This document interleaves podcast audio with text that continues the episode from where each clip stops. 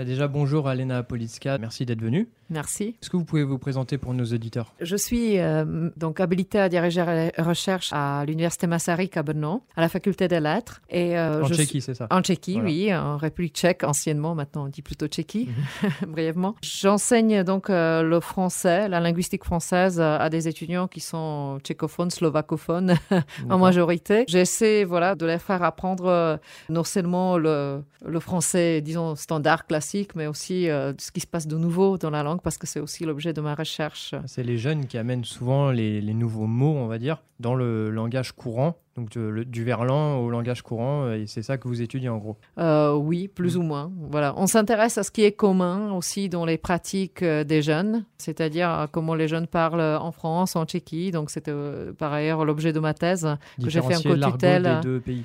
Voilà, oui, pas vraiment différencier, mais plutôt voir comment on peut les traduire aussi, comment on peut voilà et comment voir un de l'argot tchèque passer, enfin le traduire au français et inversement aussi. Pareil, voilà, oui, oui, c'est ça. Il y a toute cette branche-là de, de l'argot, en fait. Oui, c'est plus facile pour les étudiants de traduire du français vers leur langue maternelle que l'inverse, euh, mais on essaie de faire les exercices de tous les types. dans les deux sens. Voilà, dans les deux sens. Donc, euh, j'ai aussi appris que dans votre université, vous avez créé une grande base de données sur le rap français. Pourquoi avoir choisi le rap en particulier? Voilà, donc cette base de données s'appelle le Rapcore, et la raison était, euh, les débuts étaient assez évidentes. le rap m'a intéressé en tant que source des nouveaux mots, des néologismes, un peu d'innovation lexicale. Mhm. Et j'ai eu un étudiant euh, à l'époque qui était fan de rap, qui écrivait pour un journal spécialisé en tchèque sur le rap français francophone et qui a eu une médiathèque énorme, euh, des vinyles. Et donc on s'est décidé de, scanner les textes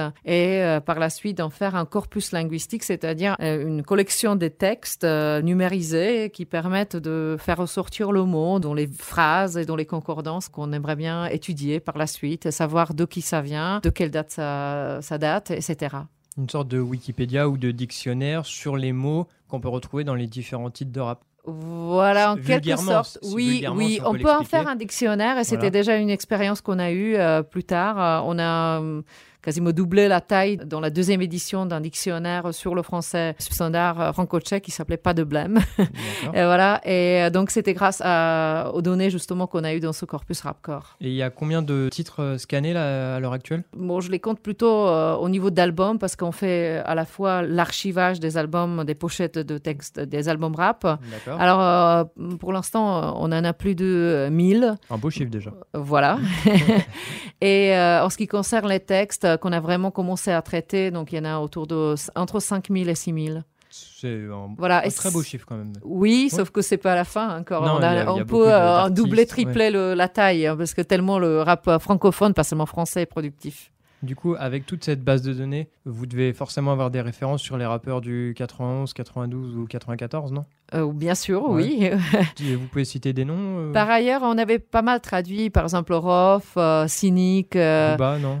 Bon, Booba aussi, mais voilà, oui. Bah, Et du 91 9-2, voilà. Et dans le 91, Niska, Nino, non? La, nouvelle scène, on va dire La nouvelle scène, bon, là, là moi, je, je fais plus maintenant la linguistique de corpus que les traductions, ce que j'ai fait plutôt euh, avant, il y a dix ans. Euh, donc pas, les nouveaux, pas vraiment. Mhm. Euh, mais en tout cas, n'empêche qu'on a étudié pas mal les mots qui, qui étaient propagés par les groupes tels que 113, Gros ou Verse de Rof, etc. Voilà. Ouais, pas, donc, est-ce que ça pourrait être un nouveau projet aussi de s'intéresser à la nouvelle scène française du rap? Bah, c'est le projet de tous mes étudiants finalement. Donc il y en a toujours euh, ceux qui veulent euh, écouter leur chanteur préféré de l'époque. Euh, voilà, donc ça. maintenant j'ai une étudiante qui veut travailler sur Aloïs Sauvage par exemple, sur les rappeuses. Puis voilà, donc Aboutal, si ça prononce Aboutal ou Aboutol, je sais pas, il faut qu'on vérifie. Je sais pas non plus, on va dire Aboutal. Hein. voilà, je pense que c'est ce qui est bien, c'est que c'est motivant pour les étudiants parce qu'il y a toujours de la nouveauté, toujours des choses à découvrir, même si ça peut sembler répétitif avec l'évolution dans le temps, on arrive toujours à voir des choses intéressantes, euh, des innovations lexicales, euh, notamment pour l'argent, par exemple, maintenant avec tous les kishtamula, etc., euh, qu'on n'avait pas il y, a, 10 ans, 15 ans. c'est intéressant. NTM disait pas kishta et moula. Voilà, tout à fait. Ils avaient d'autres un autre argot que maintenant. Voilà. Est-ce qu'il y a d'autres projets à l'heure actuelle euh, sur lesquels vous travaillez ou...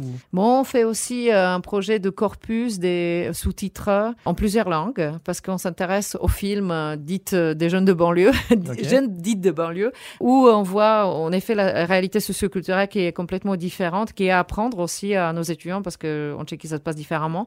Ce qui est intéressant de voir les mots pas seulement dans les discours stylisés, parce que le rap c'est quand même euh, fort, fort codé, Il y a beaucoup de choses qui sont faites juste pour faire la rime. Et donc, euh, avoir les discours spontanés ou quasi spontanés, parce que là, les films, les discours sont souvent aussi très stylisés, mais peut y être une, euh, une scène ou, la mise en scène qui est, qui, est plus proche du, de l'oral, euh, disons, spontané. Et donc là, euh, ce qui nous intéresse, ce sont les euh, sous-titres pour les sourds et malentendants en français.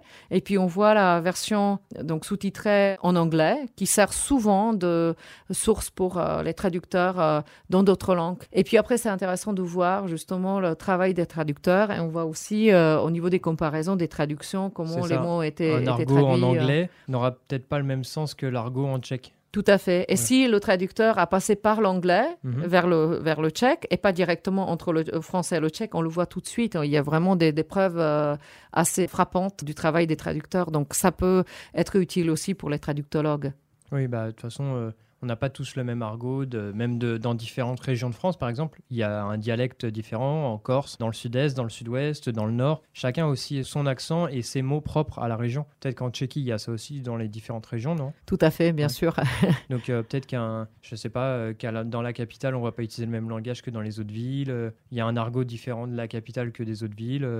On le ressent ça ou pas? Bien sûr, Ouais. oui, oui. Euh, on avait fait par exemple une étude sur euh, le verlan Mhm. euh, et voir le verlan chez les rappeurs donc du sud, donc de la région marseillaise et puis de la région parisienne. Et on voit plus ou moins que au sud de la France, il y a que les mots qui sont vraiment déjà standardisés en quelque sorte ou plutôt lexicalisés, pardon. C'est pas le mot standardisé, c'est lexicalisé, c'est-à-dire qu'ils sont plus considérés comme des innovations où il faut s'intéresser à la forme. C'est vraiment les mots, voilà, mots d'argot complètement stables. Et on voit plutôt l'innovation lexicale et justement les nouveaux mots euh, en verlan ressurgir euh, en région parisienne. Ce que les gens du Sud ne, vont pas faire. D'accord. En France, nous, il y a une série qui a beaucoup fait parler sur l'univers du rap, la série Validée réalisée par euh, Franck Gastambide. Est-ce qu'en Tchéquie, il y a eu quand même pas de la médiatisation autour de cette série, mais est-ce qu'on en a entendu parler? Bon, euh, les spécialistes comme moi, oui, Oui, bien sûr, oui, mais euh, je pense pas que ça a été ça a été traduit. Ça serait intéressant de voir justement le sous-titrage ou le doublage, mais euh, pour l'instant, à, à ma connaissance, pas encore. Mais ce qui est intéressant, c'est que on a fait travailler pas sur la série validée, Mhm. mais sur un autre film de Frank Gastambit où on parle rap aussi pas mal. et c'est les Kaira, Les la comédie Les Kaira, voilà.